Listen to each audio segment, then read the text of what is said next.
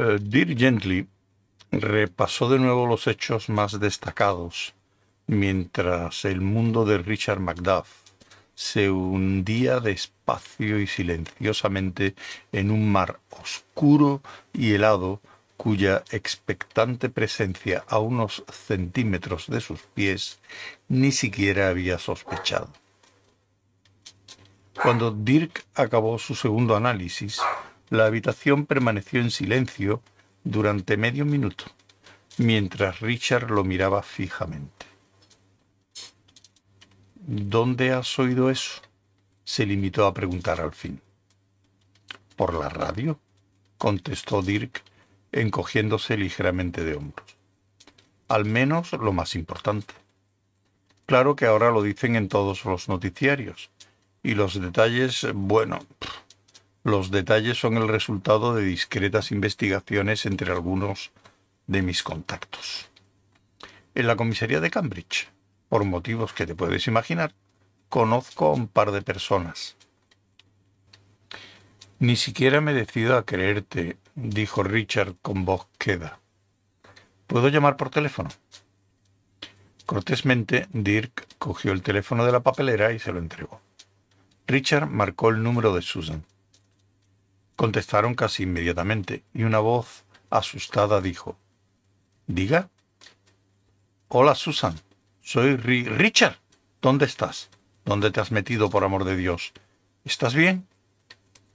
No le digas dónde estás, terció Dirk. Susan, ¿qué ha pasado? Es que no... Me han dicho que algo le ha ocurrido a Gordon, pero... ¿Que le ha ocurrido algo? Está muerto. Richard, lo han asesinado. Cuelga, ordenó Dirk. Susan, escucha. Cuelga, repitió Dirk, arrebatándole el teléfono y cortando la comunicación.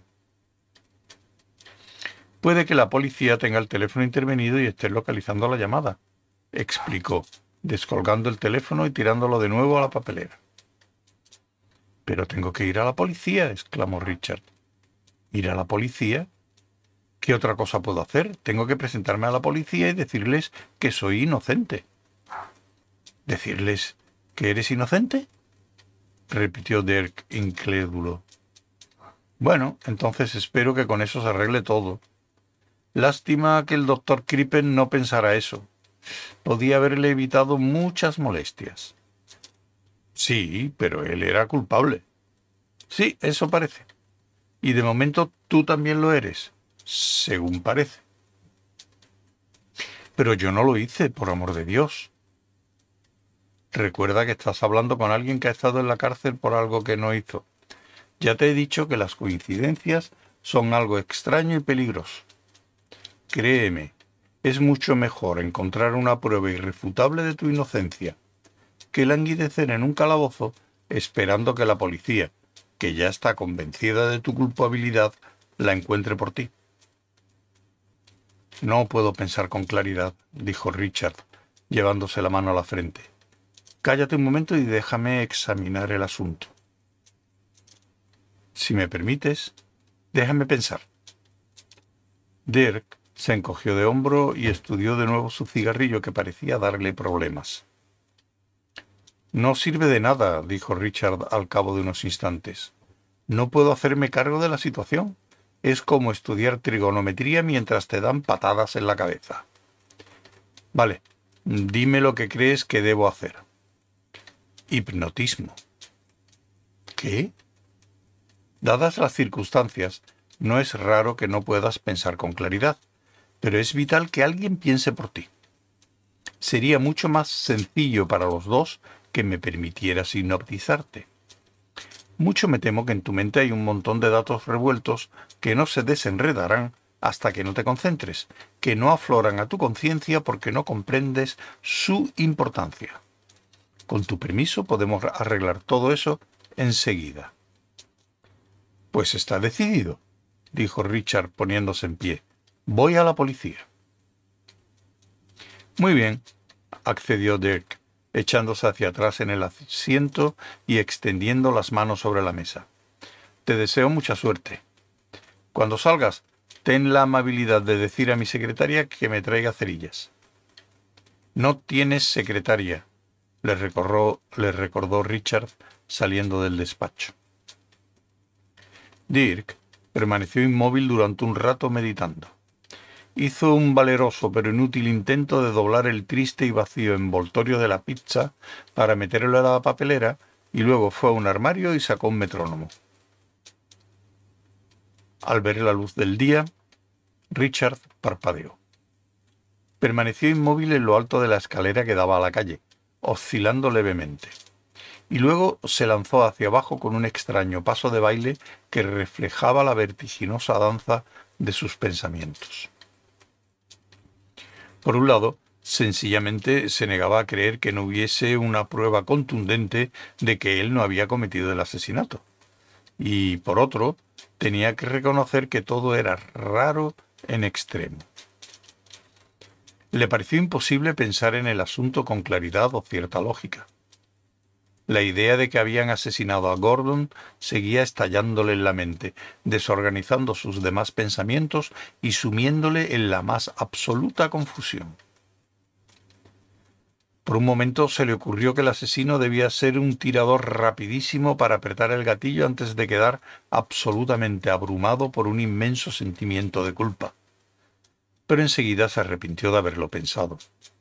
En realidad, se sentía un tanto sorprendido por la naturaleza de las ideas que se le pasaban por la imaginación parecían inadecuadas, indignas, y la mayoría estaban relacionadas con las consecuencias que aquello tendría para sus proyectos en la empresa.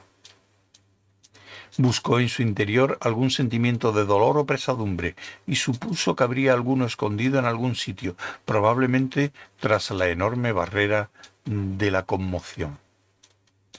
Volvió a divisar Islington Green, apenas consciente de la distancia que había recorrido a pie. La súbita visión del coche patrulla aparcado delante de su casa le golpeó como un martillazo.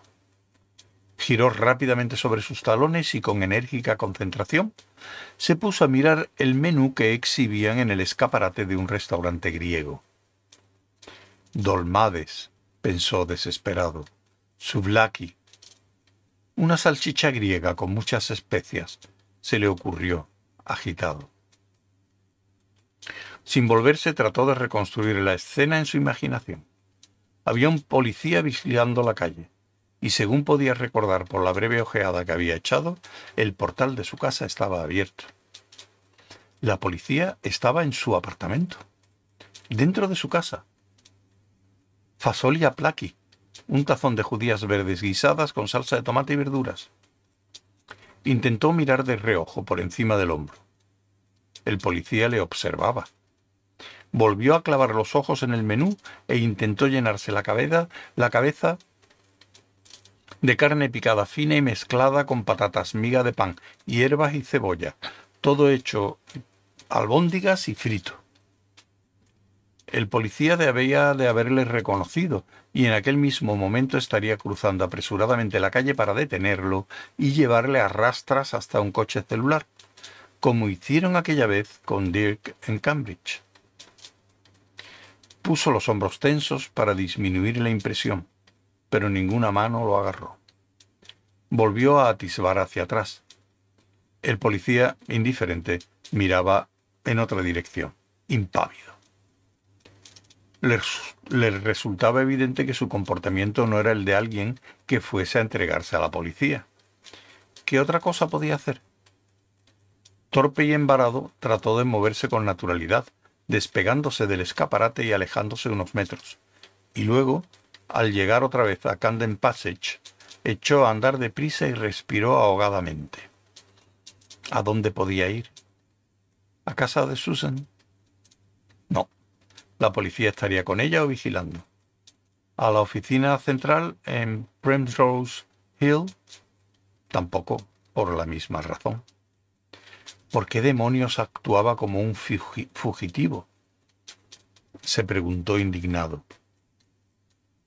Al igual que había insistido con Dirk, se repitió que no debería escapar de la policía. Pensó que, tal como le habían enseñado de pequeño, la policía estaba para ayudar y proteger al inocente. Esa idea le hizo echar a correr y casi chocó con el nuevo y orgulloso propietario de una lámpara de pie eduardiana bastante fea. Interrumpió bruscamente su carrera y siguió andando, mirando a su alrededor con aire acosado. Las familiares fachadas de las tiendas, llenas de antiguos objetos de cobre pulido, de pronto le parecían amenazadoras y cargadas de agresividad. ¿Quién podría querer matar a Gordon? Esa idea empezó a martillearle al pasar por Charlton Place. Hasta el momento lo único que se le ha ocurrido es que él no deseaba su muerte. Pero, ¿quién la habría querido? Era una idea nueva. A mucha gente no le caía simpático, pero había una gran diferencia entre tener antipatía a alguien, incluso mucha aversión, y llegar a matarlo, estrangularlo, arrastrarlo por el campo y prender fuego a su casa. Era esa diferencia lo que mantenía diariamente con vida a la mayoría de la población. ¿Se trataba únicamente de un robo? Dirk no le había dicho que faltase nada, pero él tampoco se lo había preguntado. Dirk, la imagen de aquel personaje absurdo, pero un tanto impresionante, sentado como un enorme sapo en su mugrienta oficina, persistía en la mente de Richard se dio cuenta de que estaba desandando el camino que antes había hecho y deliberadamente torció a la derecha en vez de a la izquierda. Si seguía así acabaría loco. Solo necesitaba espacio y algo de tiempo para pensar y ordenar las ideas. Muy bien. ¿Y ahora dónde iba? Se detuvo un momento, dio la vuelta y volvió a pararse. De pronto la idea de los dómades le pareció muy atractiva. Debería haber entrado tranquilamente y pedirlos. Siguió andando. Sus pasos se le conducían inexorablemente de vuelta a las serpenteantes callejas de más allá del canal. Se detuvo brevemente en una esquina junto a una tienda y luego pasó deprisa ante los solares del ayuntamiento dejando atrás la zona de los especuladores inmobiliarios y llegando al fin ante la puerta del 33 de Peckender Street. Una ráfaga de viento azotó la calle y un niño tropezó con él. ¡A tomar por culo! gorjeó el niño, que hizo una pausa, le miró y oiga. Oiga, mister, ¿me da su chaqueta? No, contestó Richard. ¿Por qué no? dijo la criatura. Pues porque me gusta.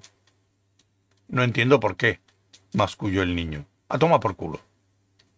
Siguió su camino con aire indolente, lanzando un pontapié, una piedra contra un gato. Richard entró de nuevo en el edificio, subió inquieto las escaleras y atisbó al interior de la oficina. La secretaria de Dirk, sentada a su escritorio, tenía la cabeza gacha y los brazos cruzados. No estoy aquí, advirtió. Ya veo, dijo Richard. Solo he vuelto, explicó ella sin levantar la vista del punto de la mesa al que miraba con enfado, para asegurarme de que se ha dado cuenta de que me he despedido. Si no, se le olvidaría. ¿Está? preguntó Richard. ¿Quién sabe? ¿A quién le importa? Será mejor que pregunte a alguien que trabaje para él, porque yo no soy empleada suya. Hágale pasar, gritó la voz de Dirk.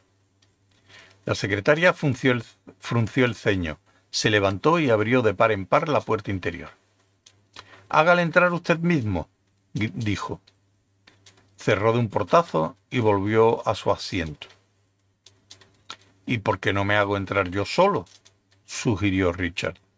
Ni siquiera le oigo, dijo la exsecretaria de Dirk con la mirada fija en su escritorio. ¿Cómo piensa si puedo oír que puedo oírle si no estoy aquí? Richard hizo un gesto conciliador que ella ignoró, se dirigió a la puerta del despacho de Dirk y la abrió. Se sobresaltó al ver la habitación en penumbra. La persiana estaba echada y Dirk, reclinado sobre su asiento, tenía el rostro extrañamente iluminado por una serie de objetos colocados sobre la mesa. En el extremo del escritorio había un viejo faro de bicicleta vuelto al revés que alumbraba débilmente un metrónomo que oscilaba con suavidad de un lado a otro. Atada al vástago del instrumento había una cucharita de plata muy pulida. Richard tiró sobre la mesa un par de cajas de cerillas. Siéntate, relájate y mira fijamente la cucharita, dijo Dirk. Empiezas a tener sueño. Otro coche patrulla se detuvo con un chirrido de ruedas ante la casa de Richard. Bajó un hombre de expresión sombría y se acercó a uno de los agentes que estaban de guardia.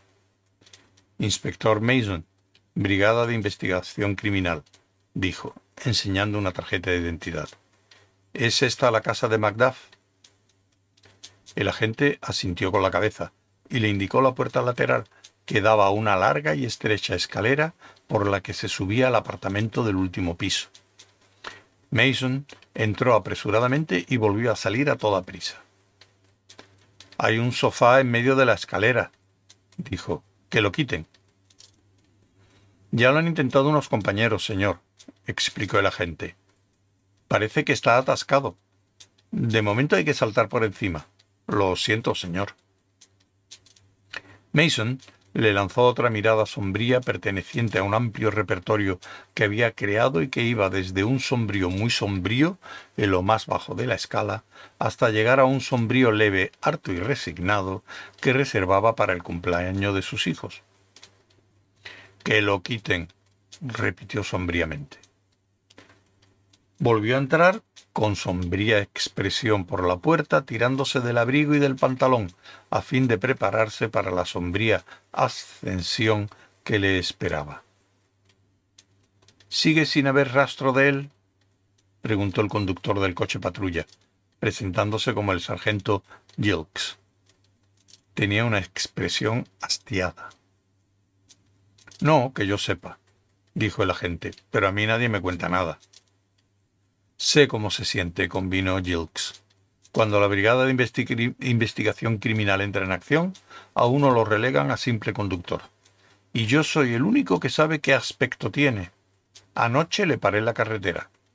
Acabábamos de salir de la casa. Un verdadero cuadro. Vaya nochecita, ¿eh?